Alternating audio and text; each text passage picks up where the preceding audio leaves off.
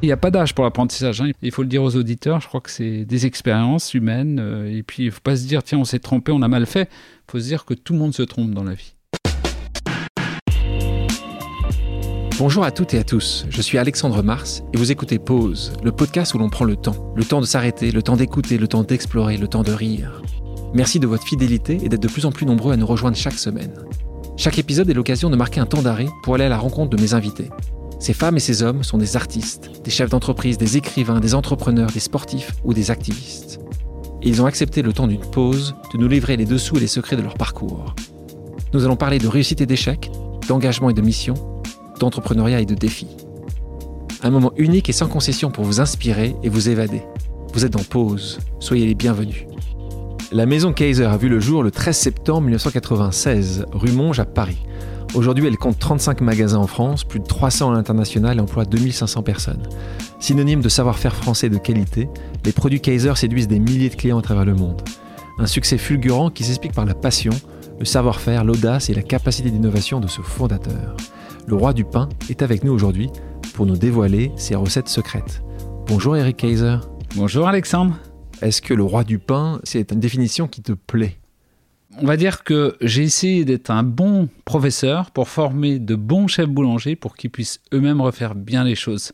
Peut-être dire professeur serait joli. Professeur du pain. Même si on, se connaît bien, en préparant cette émission, j'ai rapidement jeté un coup d'œil sur ta biographie et sur tes pages officielles. Et j'ai lu des choses assez évidentes, artisan, boulanger, auteur, mais j'ai pas vu entrepreneur. Pourtant, tu es l'exemple type pour moi d'un entrepreneur. Est-ce que toi, tu te définis vraiment que comme un artisan boulanger ou est-ce que tu te définis de plus en plus comme un entrepreneur? En vrai, la complexité en tout ça, c'est que on te dit que si tu veux être un artisan boulanger, tu dois produire et cuire sur place. Et c'est vrai qu'il y a toujours eu une espèce de petite bagarre entre la personne qui est artisan, qui a une entreprise, et celui qui va en avoir 100 ou 200 ou 300. Alors que le fondement, le but d'un chef d'entreprise, c'est de former des jeunes et des moins jeunes pour qu'ils puissent reproduire ton geste ou tes gestes et pouvoir se développer. Alors, on a toujours cette petite euh, discussion entre l'artisan et l'entrepreneur. On pourrait presque appeler ça un artisan entrepreneur, ça serait joli. Comment elle s'appelait euh, cette première boulangerie rue Monge? Ouais, elle s'appelait Maison Kaiser. Dès le À début. l'époque, oui. Il y a toujours un sujet sur comment trouver un nom. Alors là, tu vas me dire que c'est pas très innovant, hein, tu as mis ton nom de famille, mais tu as hésité avec autre chose Non, parce euh, que ça coûtait pas très cher. On s'appelait Maison Kaiser au départ en France et après j'ai eu un conseiller, on va dire, en communication qui m'a dit que ça serait mieux de porter le prénom et le nom Eric Kaiser. Et je pense que si c'était à refaire, j'aurais laissé en Maison Kaiser partout dans le monde. Donc aujourd'hui, on a les deux, Eric Kaiser ou Maison Kaiser en fonction des pays. Est-ce que tu penses que ça, tu vas le changer un jour? Bon, je sais pas, on va dire qu'on a conservé les deux et que ça fonctionne. Pour le moment, le problème, c'est de redéposer les noms partout dans le monde et les logos, ça coûte cher et c'est chronophage, ça absorbe beaucoup de temps. Quand tu choisis un endroit pour te lancer, normalement, tu fais un minimum d'études de marché. Rue Monge, euh, pourquoi il y avait un emplacement qui était libre, il y avait un, un pas de porte? Pourquoi tu pars à rue de Monge? Au démarrage, c'est vrai que tu n'as pas beaucoup d'argent, nous on n'avait pas du tout. Et donc quand j'ai cherché un emplacement dans Paris, j'ai cherché un emplacement qui n'était pas très cher. Et je trouvais que le 5e arrondissement C'est était pas un cher, endroit 5e? merveilleux. Non, mais à l'époque, en 96, on payait pas très cher les fonds de commerce. Et là, on a repris un fonds de boucherie. Donc il m'a presque rien coûté puisque le gars allait fermer. Et donc ça a été un peu l'opportunité, on va dire, du lieu. Mais par contre, l'arrondissement me séduisait. On parlait du nom. Est-ce qu'il y a un moment euh, où tu disais euh, c'est mon nom? Est-ce qu'il y avait une volonté d'ego? Tu es d'une famille de boulangers. Est-ce que tes parents, la boulangerie familiale, s'appelait aussi euh, Kaiser À l'époque, je pense, mes parents avaient une affaire dans l'est de la France, dans un petit village qui s'appelle Lure, hein, petite ville Ouais, de 10 000 C'est là où habitants. t'es né. Hein Non, moi, j'avais pas tellement cet ego. On a vraiment trouvé au démarrage euh, de quoi faire une jolie boulangerie avec des moyens ben, le plus réaliste possible, c'est qu'on n'en avait pas. Donc, on s'est débrouillé avec, euh, avec ce qu'on avait. Et donc, c'est vrai qu'on sortait le nom, ben, ça allait tout seul. On appelait la baguette Monge ben, parce que c'était la rue Monge. Vous voyez, on a essayé de faire vraiment des choses qui étaient pratiques et pas trop chères.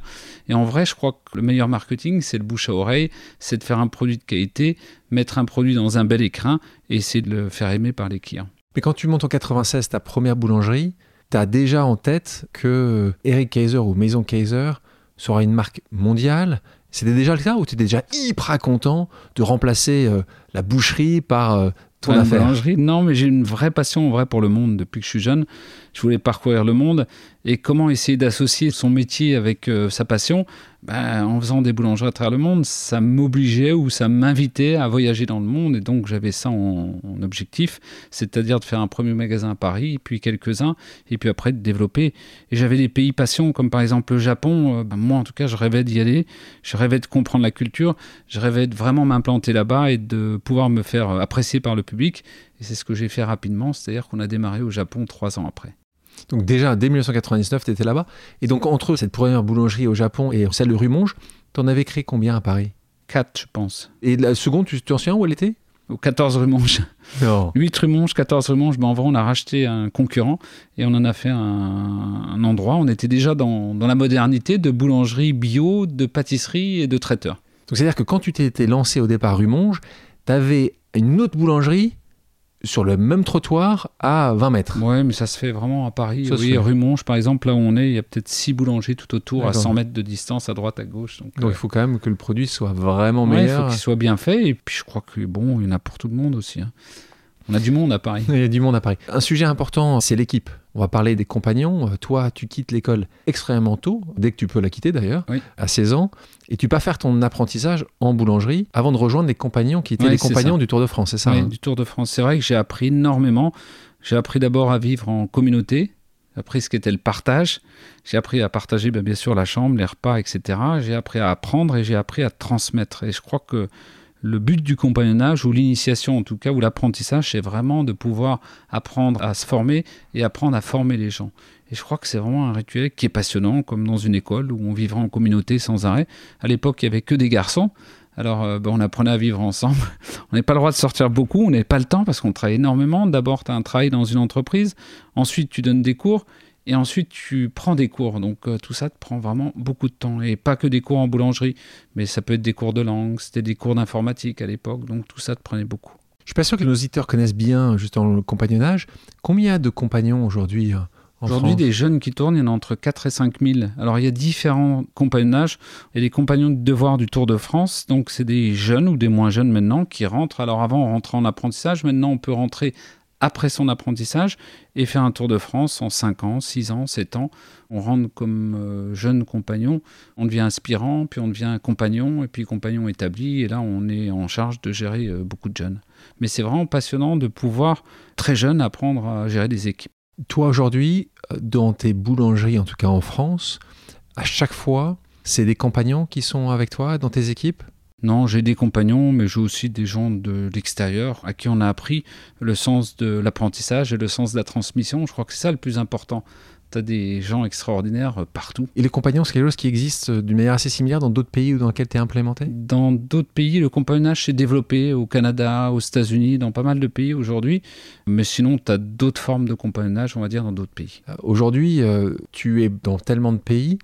Ce que je voulais partager avec les auditeurs, c'est ton arrivée euh, au Japon et comment cette passion euh, pour ce pays-là s'est matérialisée grâce à un réseau que tu n'avais pas vu venir. Donc tu peux expliquer comment tu as fait pour créer cette première société au, Japon? En vrai, le Japon, c'est un pays où euh, ils sont très heureux de vous accueillir, mais il peut y avoir par exemple une queue dans votre magasin pendant quelques semaines, puis après ça disparaît. Ce qu'il faut, c'est apprendre à durer dans le temps au Japon.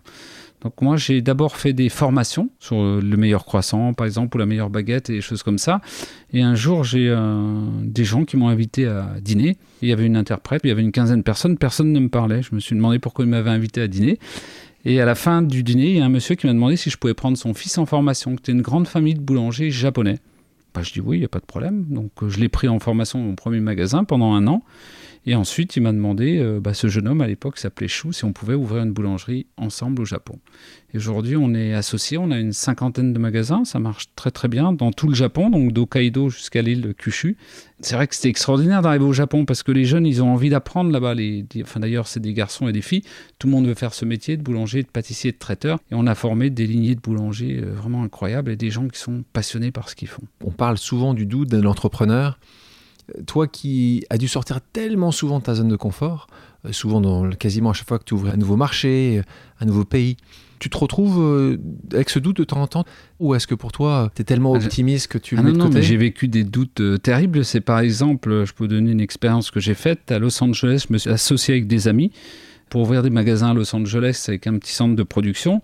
On a mis un an et demi à travailler sur le projet, à ouvrir le premier centre de production plus ce premier magasin.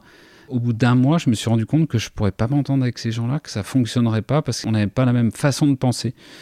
Donc je suis allé voir mes associés qui étaient des amis et je leur ai dit écoutez, on va pas s'entendre. Si vous voulez, moi je vous rachète vos participations. Je n'avais pas beaucoup d'argent à l'époque, hein, puisqu'on était ouvert, nous, depuis 7-8 euh, ans. Et aux États-Unis, c'est vrai que les capitaux sont très vite absorbés. Je leur ai dit, écoutez, moi, je vous rachète votre participation. Ils m'ont dit, on est d'accord, Eric, au bout d'un mois de discussion, mais c'est nous qui te rachetons. Bon, j'ai dit, écoutez, de toute façon, euh, c'est inéluctable, il vaut mieux sortir d'une mauvaise participation, enfin, ou si on ne s'entend pas. Et euh, on a signé des papiers chez avocat et tout, ils m'ont jamais payé. Et donc, ça, c'était 2007. 2008, 2009, euh, je suis allé voir des avocats américains. J'aurais fait un procès qui a duré pendant 3 ans ou 4 ans et qui m'a coûté très cher à l'époque, mais j'ai gagné le procès. J'ai eu de la chance de pouvoir gagner un procès et de pouvoir récupérer tout ce que j'avais investi, plus ses frais d'avocat. Donc ça veut dire que quand vous avez une jeune entreprise avec quelques magasins et que d'un seul coup vous prenez un, dans un procès aux États-Unis, ça peut effondrer tout votre système. D'ailleurs, les commissaires aux comptes passaient chez nous, ils disaient Mais qu'est-ce qui lui est arrivé Eric, il est devenu fou de faire un procès aux États-Unis. T'as hésité ou pas? Euh, hésité Non, parce qu'une fois que t'es dedans, t'es dedans, tu sors plus, tu vois, c'est trop compliqué. Euh, sinon, eux auraient pu m'attaquer. Enfin, les États-Unis, toi, tu as vécu ah là-bas, tu sais que c'est pas facile. Ça m'a fait peur à un moment donné, mais bon, ça fait partie de la vie. Je crois que quand on termine des associations, les associations, ça peut marcher ou pas fonctionner. Il faut le savoir. C'est comme un mariage, comme un couple, euh, fonctionne comme ça la vie. Mais je crois qu'on en apprend vraiment beaucoup de choses. On apprend à être peut-être plus sélectif, on apprend à faire plus attention, on apprend à travailler avec des bons avocats spécialisés dans les pays pour pouvoir essayer en tous les cas de bien faire. Donc toi, chaque fois que tu crées une maison Kaiser dans un pays, tu t'associes à chaque fois Non, on a tout. Euh, je dis toujours qu'on n'a pas de religion, c'est-à-dire qu'on peut faire de la licence, on peut s'associer ou on peut aller nous-mêmes en direct. Ce qui m'intéresse, c'est vraiment de pouvoir développer. Et puis l'expérience humaine, pour moi, est passionnante, mmh. c'est-à-dire pouvoir m'associer avec des Japonais ou des Américains. J'ai trouvé que c'était captivant. En parlant de pays, quel est le marché qui a été le plus compliqué? Bah, les États-Unis sont pas mal en termes de complexité, enfin en tout cas trouver des bons partenaires. Puis la taille du pays fait que c'est compliqué, mais euh, l'Asie est aussi compliquée parce que les us et les coutumes ne sont pas du tout les mêmes qu'en Europe. De toute façon, je crois que chaque fois qu'on a ouvert dans un pays, on a refait notre apprentissage. Et, comment tu choisis un pays où tu vas t'implanter? On regarde la, planète, elle est magnifique, et je me dis, tiens, si on peut s'implanter en Asie, puis en Afrique, puis en Amérique du Nord, puis en Amérique du Sud, ça va bien. Quels seraient les marchés qui sont des prochains sur la liste, où là où tu dis, il faut qu'on y soit? euh, bah Là, on va ouvrir en Espagne très bientôt. toujours pas en Espagne? Non, mais on va ouvrir. Là, Pourquoi? Il y avait une raison? Non, ça s'est fait comme ça. Je suis d'abord allé loin, et maintenant on est un peu plus près. Euh, L'Israël, on va ouvrir à partir du mois de juin. On a de très beaux emplacements à Tel Aviv. on a pas mal de pays. On est en discussion bien avancée avec la Chine, qui est très compliquée aussi. Mais on va essayer de bien faire. Non, non, je crois que c'est un apprentissage. À chaque fois, il n'y a pas d'âge pour l'apprentissage. Hein. Il faut le dire aux auditeurs. Je crois que c'est des expériences humaines. Euh, et puis, il ne faut pas se dire, tiens, on s'est trompé, on a mal fait. Il faut se dire que tout le monde se trompe dans la vie. Il y a peut-être qu'Alexandre Mars qui s'est jamais ah trompé. non, non, non, tu le sais, j'ai moi aussi mais mon lot d'erreurs. Quel est ton marché le plus gros aujourd'hui? Euh, On va dire que le Japon est un beau marché, un pays qui m'a vraiment beaucoup, beaucoup surpris, parce qu'on a, je crois, 45 ou 50 magasins, c'est le Mexique incroyable comme les Mexicains sont tombés amoureux de nos produits et ils sont très très gentils en plus et ils adorent manger toute la journée. Je trouve ça extraordinaire comme pays. Et on a des pays comme, je veux dire, prendre Hong Kong, on a 11 magasins là-bas, c'est une, une, ville quoi, Hong Kong, et on est, on est présent un peu partout. partout. Et, euh, et ils nous adorent. En vrai, il faut tout le temps avoir l'esprit très ouvert et tout le temps regarder ce qui se passe partout. Dans les choses qui sont un peu moins bien passées. Moi, ça, ça m'avait beaucoup amusé parce que euh, c'était ton implantation euh, à Londres, dans une rue qui est quand même parfaite pour toi. Qu'est-ce que c'est Baker Street. Baker Street. Alors à, Londres, j'ai fait encore une fois un apprentissage. Pourtant, c'est il n'y a pas longtemps, donc on peut dire que euh, on est toujours en apprentissage dans la vie. On était à Londres, on a pris un emplacement, on a payé un loyer assez cher. Alors on était entre deux rues, on va dire, qui fonctionnaient très bien, mais nous on était au milieu de ces deux rues, mais donc dans une rue assez longue.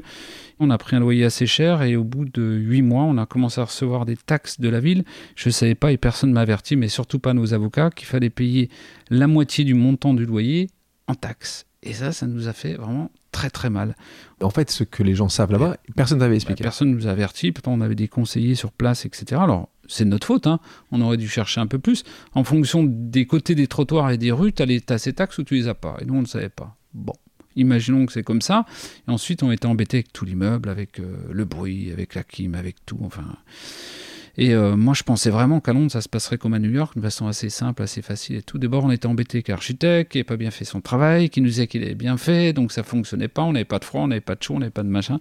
En vrai, je crois qu'on s'est fait avoir euh, sur toute la ligne parce que peut-être que j'avais pas les bons conseillers. Encore une fois, il faut essayer de prendre les meilleurs conseillers dans les pays, mais il faut être sûr de ces conseillers. Tout le monde vous dit qu'il est le meilleur, mais on ne savait rien. Comment tu trouverais aujourd'hui à Londres un bon conseiller Est-ce que tu as un conseil pour justement, est-ce que tu, crois que si je dois acheter des références? Comment Non, je crois que si je retourne demain à Londres, là j'y suis allé tout seul, je repars avec un associé anglais qui connaît bien le pays et qui connaît bien les règles et qui va se débrouiller avec ça. Dans certains pays, donc l'association peut être encore plus peut utile. Être très bonne. Tu as vécu ça comme un échec, toi? Non, encore une fois, je Comme me dis, euh, c'est une expérience et ça m'a fait moins mal que par exemple ma première mauvaise expérience à Los Angeles. Tu as plus de moyens aujourd'hui en tout cas. Plus de moyens et puis plus de recul. En vrai, c'est le recul qui fait que ça fait moins mal. Et puis l'ego euh, est moins touché aussi. Parfois, certains d'entre nous peuvent se dédouaner face à l'éclatante réussite des autres en évoquant le facteur chance. Est-ce que toi, tu estimes avoir eu euh, de la chance? Alors, je pense que la chance, on en a, plus ou moins. J'ai vu une fille un jour aux États-Unis qui était en train de jouer au casino. Regardé, c'est très joli, c'était une table de jeu. Je dis, est-ce que ça t'embête si je joue à côté de toi et avec toi? Elle me dit, non, non, il n'y a pas de problème. Je voyais la fille qui gagnait, qui gagnait, qui gagnait. Puis au bout de 20 minutes, elle me dit, je m'en vais. Mais je dis, mais tu vas où? On vient de commencer à jouer. Elle me dit, non, mais je vais ailleurs. Si tu veux venir, viens. Je dis, non, mais je peux pas, je suis avec du monde, etc. Mais c'était sympa, l'expérience humaine était intéressante. Je dis, mais comment tu fais pour gagner? Elle me dit, j'y pense, je joue et je gagne. Et j'ai l'impression que c'était ancré dans sa tête. Et je crois que j'ai vu des gens comme ça sur cette terre. C'est-à-dire que les gens, vous voyez, c'est ces gens, on va vous dire, qui rêvent des numéros avant qu'ils sortent, par exemple. Je crois qu'il y a un facteur chance qui est inévitable parce que vous voyez bien les jeunes qui naissent, par exemple. Moi, j'ai vu un jeune enfant il n'y a pas longtemps, il a 4 ans, et déjà avait un, cancer. Donc, il y a des jeunes qui naissent avec ça. Il y en a d'autres qui naissent avec une santé extraordinaire. Mais je crois que la chance, il faut aussi la provoquer, il faut la bousculer, il faut des fois aussi la chercher. Parce qu'on vous dit toujours, il y a le train qui peut passer devant toi, tu le vois pas. Et tu as des mecs qui montent. Mais c'est vrai qu'il y a des gens qui montent, qui voient le train et qui vont chercher. Et tu en as d'autres qui, malheureusement, sont toujours en souffrance. Je crois qu'il y a quand même tout ça. Il y a un peu de chance dans la vie il y a la force qu'on peut avoir. J'ai vu un jour des dames, c'était des psychologues, elles faisaient une étude aux États-Unis. Et je suis arrivé une soirée, ils n'arrêtaient pas de me poser des questions. Puis je dis, mais dites-moi, c'est pas la Saint-Éric aujourd'hui? Qu'est-ce que j'ai fait pour qu'on me pose autant de questions? C'est des questions très intrusives en plus, c'était un, oui, un peu gênant presque. Mais non, excuse-moi Eric, on t'a pas expliqué, on s'excuse. On a un groupe de psychiatres et de psychologues, on est en train de terminer un livre sur la réussite. elle me disait, justement, on était en train de regarder la relation entre l'envie et la puissance. C'est-à-dire, vous avez une envie, tous les jeunes ont une envie, à 4 ans, 5 ans ou 10 ans, je ne sais pas. Il y a des gens qui réussissent parce qu'ils ont mis une certaine puissance au service de leur envie. Par exemple, le jeune qui rêve de faire, je ne sais pas moi, un chef d'entreprise ou d'être boursicoteur ou machin, ben, il va mettre sa force au service de son rêve. Et je crois que ça, ça fonctionne aussi. Il faut être fort. Il faut être fort. Mais toi, quand tu lances tout ça, c'est quoi la relation avec les investisseurs? Est-ce que tu arrives à faire ça sur des capitaux propres? Peut-être tu n'en avais pas suffisamment. À chaque fois, comment tu fais pour les séduire? C'est un sujet que les entrepreneurs ont toujours, c'est par où commencer, lesquels aller voir, est-ce que c'est plutôt les proches, est-ce que c'est plutôt des business angels, est-ce que c'est plutôt des familles? Comment toi tu l'as vécu? Je pense que ce qui est important dans la vie, je sais pas si ton expérience a été comme ça, c'est aussi les gens qui t'aident à monter les marches. Et j'ai pas compris, on m'a expliqué quand j'avais une trentaine d'années, on m'a dit Eric, il y a des marches, il y a des strates, il te faut des gens pour te conseiller ou pour te guider. Et souvent on a ces gens qui sont pas trop loin de nous et qui peuvent nous conseiller, mais on les écoute pas ou on les voit pas. Et moi, j'ai essayé d'observer dans la vie les gens qui pouvaient m'aider. Alors, j'en ai eu d'abord chez les compagnons, des gens qui m'ont aidé, qui m'ont donné de la force, qui ont cru en moi, parce que je crois que quand on croit en toi, bah, tu deviens fort. Et ensuite, tu as des gens qui, tout au long de ta vie, vont te servir. Ça peut être un banquier, ça peut être quelqu'un d'à côté de toi, un cousin, un oncle, qui va pouvoir t'aider à justement t'organiser et être meilleur. Et je crois que moi, quand j'ai vécu ma première entreprise, j'avais un monsieur pour qui j'avais fait du conseil dans une entreprise. Il m'avait promis qu'en contrepartie, gratuitement, il me donnerait un coup de main, par exemple, pour aller voir les banquiers et pour juste épauler mon dossier, c'est ce qu'il a fait. Il s'appelait François Flo. Enfin, il existe toujours. Merci Je François. de temps en temps. Et euh, j'ai toujours plaisir à le revoir parce que euh, c'est pas qu'il a fait beaucoup, mais c'est qu'il est venu avec moi voir les banquiers. Il m'a filé un coup de main en vrai. Et le mec, quand il te donne un coup de main, que le banquier voit que c'est un, bon chef d'entreprise qui vient et qui te suit, bah, c'est parfait. Il faut regarder les tuteurs qu'on pourra avoir. Aujourd'hui, les modes et les tendances de consommation évoluent sans cesse et la demande des consommateurs évidemment avec. Comment as-tu adapté ton offre depuis maintenant des années et des années pour rester toujours en, phase En vrai, je suis un, malade du progrès et de la recherche. Donc, partout où je vais dans le monde, je vais faire des photos, je vais envoyer à mes équipes, je vais regarder la présentation, je vais regarder comment ils vendent, je vais regarder. Je vais tout regarder et tout le temps, tout le temps, tout le temps, tout le temps. Par exemple, je suis en train de reprendre une affaire à Nice et il y avait un problème de marche. A une marche qui est un peu haute. J'ai vu l'autre jour une dame qui se plaignait de la marche, une affaire que je vais racheter. Et tout à l'heure, je suis passé devant un commerce et j'ai vu un monsieur qui a mis une demi-marche entre les deux. J'étais faire des photos pour envoyer aux entrepreneurs qui travaillent avec nous. En vrai, il faut tout le temps avoir l'esprit très ouvert et tout le temps regarder ce qui se passe partout. Je crois qu'il faut avoir une équipe autour de soi quand on peut se permettre d'avoir une équipe de gens jeunes et tu leur envoies tout ce que tu peux trouver et ils essaient de réaliser derrière. Puis il faut être très ouvert. Je crois que si un chef d'entreprise est ouvert, tout ton entourage va être ouvert et les gens vont regarder ce qui se passe. De mémoire, je n'ai jamais vu aucune campagne de publicité parlant de la maison Kaiser, Eric Kaiser. Dès le départ, tu t'es dit c'est pas pour toi, t'as pas voulu, ou c'est un sujet que tu as regardé On a fait de la communication nulle part dans le monde. On a communiqué, on a eu des articles de journaux, oui, quand, vous lancez, quand, télévision, vous lanciez une boutique. Mais, parce que les gens venaient nous voir en vrai, mais sinon on ne fait pas. Non. Et ça m'intéresse pas. Enfin, je crois que ce qui me passionne le plus, c'est vraiment le bouche à oreille dans tout ça. Tu t'es beaucoup investi dans la transmission de ton savoir en formant des apprentis. Est-ce que c'est ça la mission que tu t'es définie? Moi, je suis devenu formateur malgré moi. C'est-à-dire que j'ai fait un apprentissage, après j'ai fait les compagnons que je voulais pas faire au départ. J'ai donc commencé à apprendre, commencé à me former, puis j'ai terminé les compagnons et j'ai voulu partir au Canada. Les compagnons m'ont dit écoute, on t'a formé, maintenant il va falloir que tu formes à ton tour. Donc je suis devenu ce qu'on appelle un formateur itinérant. Donc je formais tous les jeunes à des techniques nouvelles. Puis après, la Confédération de la boulangerie m'a embauché pour être formateur itinérant pour l'ensemble des syndicats de la boulangerie. Et donc en vrai, je suis devenu un formateur malgré moi. Et donc je crois que j'ai gardé ça. Ça prend combien de temps par an, ça? Dans mes gènes? Bah, aujourd'hui, je forme des gens partout dans le monde, mais surtout, j'ai à cœur de pouvoir mettre en place des écoles. Par exemple, là, on travaille avec Pour un sourire d'enfant au Cambodge pour mettre en place des formations de boulanger avec une autre méthodologie pour former des gens. Mais partout, on a fait en Afrique, on a fait partout des écoles de formation. Et on vient de faire notre première école de formation en ligne avec euh, Skin and You pour qu'un plus grand nombre puisse accéder à cette formation de boulanger et pouvoir aller jusqu'au CAP, pouvoir passer le CAP pour ceux qui en ont envie, bien sûr en candidat libre, en apprenant à travers euh, bah, des vidéos, oui, la télévision et un professeur à distance et en faisant des stages. Je crois que notre métier ou notre devoir, il est de transmettre et moi j'essaie de transmettre en tout cas mon métier. Si un jour il restait plus rien d'Eric Kaiser, je crois que ce métier de formateur-transmetteur, je crois qu'il aura fonctionné en tout cas. En parlant justement de transmission, est-ce que c'est un sujet de famille? Est-ce que tu devrais... Euh, parce que tu es combien de générations de, de boulangers euh, moi, je suis cinquième génération, mais mes parents ont arrêté quand j'avais une dizaine d'années. Donc, en vrai, j'avais ça dans, dans, le sang et je l'ai repris. Voilà. on va dire cinquième génération. Est-ce que tu vois une sixième génération arriver? Qu'est-ce que tu vois de cette transmission, de cette machine Maison Kaiser? Ben, Ça peut être une transmission à mes garçons, s'ils en ont envie, mais ça peut être à quelqu'un d'autre aussi. C'est pas gênant. L'important, c'est de trouver quelqu'un qui ait la passion pour pouvoir faire quelque chose derrière. Je crois que c'est ça le plus important. Et puis, on a quand même formé des quantités de boulangers innombrables qui sont maintenant disséminés partout dans le monde. T'aimerais, tu, tu serais fier, tu aurais envie que tes garçons soient, soient la suite? Moi, ma plus grande fierté, c'est que mes garçons soient heureux. Donc, que ce hmm. soit eux ou quelqu'un d'autre, pour moi, c'est pareil. S'ils sont heureux de faire ce métier, il faut le faire. S'ils sont pas heureux, il faut pas qu'ils le fassent. Et quel conseil tu pourrais donner à quelqu'un qui voudrait se lancer, mais n'arrive pas à y aller et franchir le pas? Dans ces métiers? Dans n'importe quel métier. Ouais, je crois qu'il faut travailler beaucoup. Je crois que celui qui vous dira qu'il a réussi sans travailler, j'en ai vu qui m'ont fait croire. Hein. Mais euh, je crois que ça marchait jamais parce que ceux qui m'ont fait croire, je les ai vus se planter après. Je crois qu'il faut. Toi, tu as travaillé plus que les autres, tu crois? Oui, beaucoup. Enfin, en tout cas, plus que certains, sûrement. Peut-être pas plus que tout le monde, mais j'en sais rien. Mais tu consacres beaucoup, beaucoup. Énormément de temps. Je suis toujours disponible pour mon métier et je crois qu'il faut être disponible auprès des gens si on veut que les gens nous suivent. Et il faut se rendre compte que si on monte une entreprise tout seul, on n'est rien. Donc, c'est des hommes. Et pour que ces hommes et ces femmes vous suivent, bah, il faut montrer un peu l'exemple. Quand tu as travaillé énormément, tu as fait des sacrifices? Aujourd'hui, tu te rends compte que tu as fait certains sacrifices, des choses que tu n'as peut-être pas faites ou ah, mais moi, je crois que mes garçons me disent toujours, mais c'est vrai, mon épouse, c'est que j'ai pas eu de jeunesse en vrai. J'ai pas su ce que c'était que de sortir dans les boîtes de nuit, etc. Ça veut pas dire que je l'ai pas fait, mais je l'ai fait très très peu en tout cas. Donc j'ai pas connu quoi. Donc c'est pas forcément un sacrifice parce que tu ne sais pas. Oui, parce que tu sais pas. Donc, mais voilà, si on devait demander, j'ai réappris euh, quand j'avais 30 ans ce qu'était un jour de congé, etc. Parce que je savais pas. Mais c'est bien, c'est bon, parce qu'au moins on apprécie. Cet épisode le prouve, tu as, bien et bien osé professionnellement. Et donc pour terminer, j'ai quelques questions pour savoir si tu oses ou as osé tout autant sur le plan personnel. Eric, est-ce que tu es prêt? Allons-y. Qui est la personne qui t'a donné envie d'oser? Euh, Je crois que c'est ma grand-mère qui m'a toujours bousculé.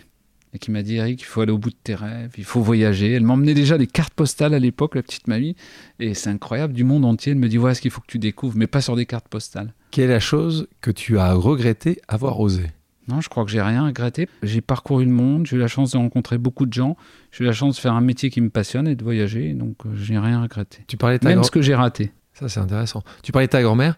Quelle est la bêtise d'enfance que tu n'as jamais osé avouer à tes parents ah, J'ai cassé une voiture, j'avais 17 ans, je suis rentré dans un mur, j'avais pas de permis pour raccompagner quelqu'un qui était sous, et on s'est fracassé dans un mur. Personne l'a jamais su bah, et, le, monsieur, qui j'ai cassé la voiture, la police, mais mes parents l'ont jamais su. su.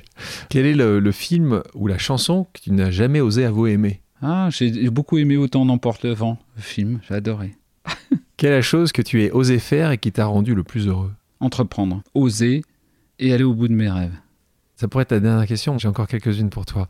Qui est la personne à qui tu n'as jamais osé dire je t'aime ah, je crois que je l'ai dit assez fortement et je crois apprécier même le dire à des gens qui travaillent pour moi, enfin d'une façon différente, hein, mais parce que je crois qu'il faut dire aux gens qu'on les aime. Tu penses qu'on ne lit pas assez et Mes parents ne me le disaient pas et donc je pense que j'ai appris à faire le contraire, pas parce qu'ils ne m'aimaient pas, mais parce qu'on vient de coins ou de régions où on est très pudique.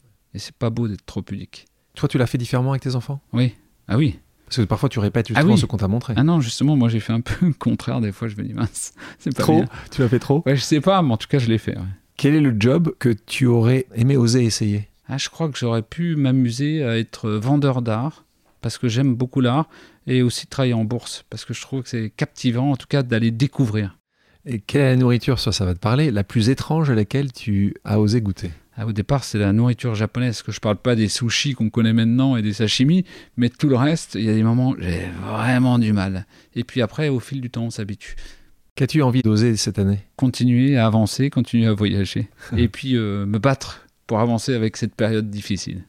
Eric, merci d'avoir accepté mon invitation. Merci à toi. Merci à toutes et à tous d'avoir pris le temps de faire une pause avec nous. J'espère que l'émission vous a plu, inspiré ou fait réfléchir. Si c'est le cas, je compte sur vous pour le partager avec vos proches, laisser un commentaire et mettre la note de 5 étoiles sur les plateformes d'écoute. Si vous voulez me suggérer des invités ou simplement me faire part de retour, vous pouvez me contacter via LinkedIn en tapant Alexandre Mars ou bien m'écrire à l'adresse suivante, le podcast pause at gmail.com.